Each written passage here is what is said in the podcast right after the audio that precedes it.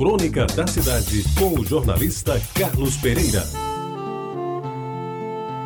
Amigos ouvintes da Rádio Tabajara, durante um bom tempo da década de 50, tivemos uma convivência diária que me ensinou muito na vida. Por isso, seguramente devo a eles o pouco que consegui apreender no ramo. Encontrá-los nas tardes ensolaradas de João Pessoa, no velho casarão da Massimiliano de Figueiredo, onde começou a existir o Departamento de Estradas de Rodagem, o nosso conhecido DER, era uma obrigação que o meu primeiro emprego me fazia cumprir. Éramos cinco a mexer com máquinas, fichas e formulários, quase tudo feito à mão na divisão de contabilidade e finanças. Francisco Barreto Diniz, o mais velho dos cinco, era um autodidata que conseguiu fazer o ginásio e embarafustou-se nos meandros da contabilidade, graças à insistência do seu pai, o velho José Vieira Diniz, que veio a ser presidente do Montepio e hoje é nome de um conjunto residencial no Alto do Mateus. Não só se deu muito bem na ciência contábil, chegando a chefiar a divisão de contabilidade do DR, mas depois ainda se deu ao luxo de fazer o curso superior de Direito, já com a vida feita, a família formada. Aderiu à filosofia dos mormons, de cuja doutrina passou a ser um dos expoentes na cidade. Fui vê-lo, já sem vida, no esquife que repousava já há muitos anos na sala principal da Igreja dos Santos dos Últimos Dias, ali na Praça João Amorim, na João Machado.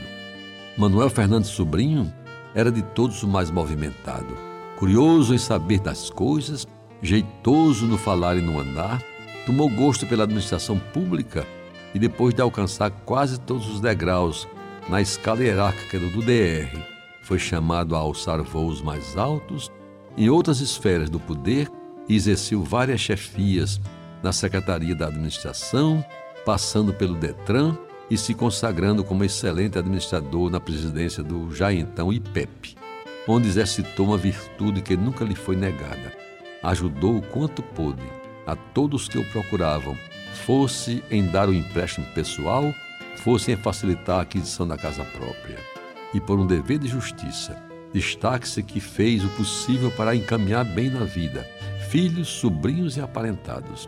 Estive no velório de Anália, sua querida companheira, quando soube que ele, Manuel, já estava condenado por uma insidiosa leucemia, que menos de três meses depois o levou ao túmulo. Paulo Lins Pessoa, amigos ouvintes, era o mais calado. Formado em contabilidade pela nossa Academia de Comércio, era o único que já ostentava o título equivalente ao superior embora isso não fosse suficiente para exercer a chefia da divisão. Era um exímio contador e os balanços e balancetes do DR passavam obrigatoriamente pelas suas mãos criteriosas e nenhum diretor se arriscava a decidir em dúvida sem ouvir Paulo. Sua figura física, magra e relativamente alta, abrigava um largo coração, sempre disposto a ajudar os companheiros com humildade e simplicidade. Gostava de cantar e tinha uma boa voz, saída de uma boca cuja característica ele não se preocupava em esconder. A falta de todos os dentes de frente da arcada superior, lacuna que ele já havia preenchido quando vi pela última vez em vida, já se vão quase 20 anos. Soube pelo jornal da missa do sétimo dia do seu falecimento, um pouco antes da ida definitiva de Manuel Fernandes. Amigos ouvintes, João Alfredo de Oliveira era o melhor mecanógrafo do estado. O seu trabalho executado com maestria numa máquina Olivetti de último modelo lhe valia um respeito que só os engenheiros conseguiam ter naquele DR dos anos 50.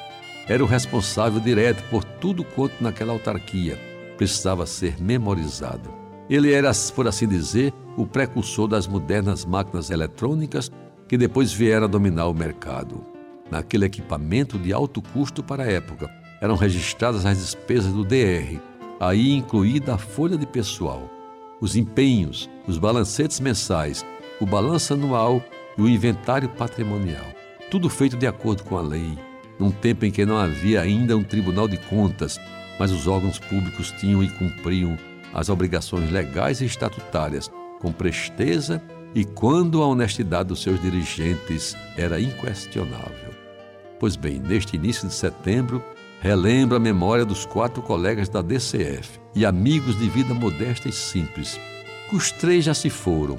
E eu confesso que não tenho notícia de João Alfredo de Oliveira. Espero que ele ainda esteja com a sua vida durando mais tempo, pois eles encheram aquela sala do casarão do DR de trabalho, alegria e companheirismo. Hoje minha homenagem a todos eles: Chico, João, Manuel e Paulo. Você ouviu Crônica da Cidade com o jornalista Carlos Pereira.